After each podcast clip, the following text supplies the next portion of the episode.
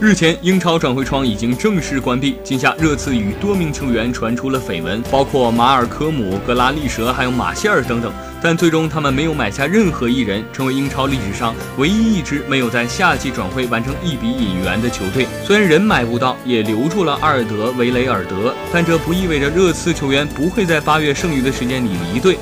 恩库杜、杨森、罗斯、洛伦特和登贝莱等球员此前都有过离队传闻，其他欧洲联赛还可以在八月底买下他们。热刺主帅波切蒂诺则只能表示他对球队留住了主力感到满意。他说：“很多人不理解热刺为什么没有在夏季买人，但是有时候你必须和其他球队表现不同。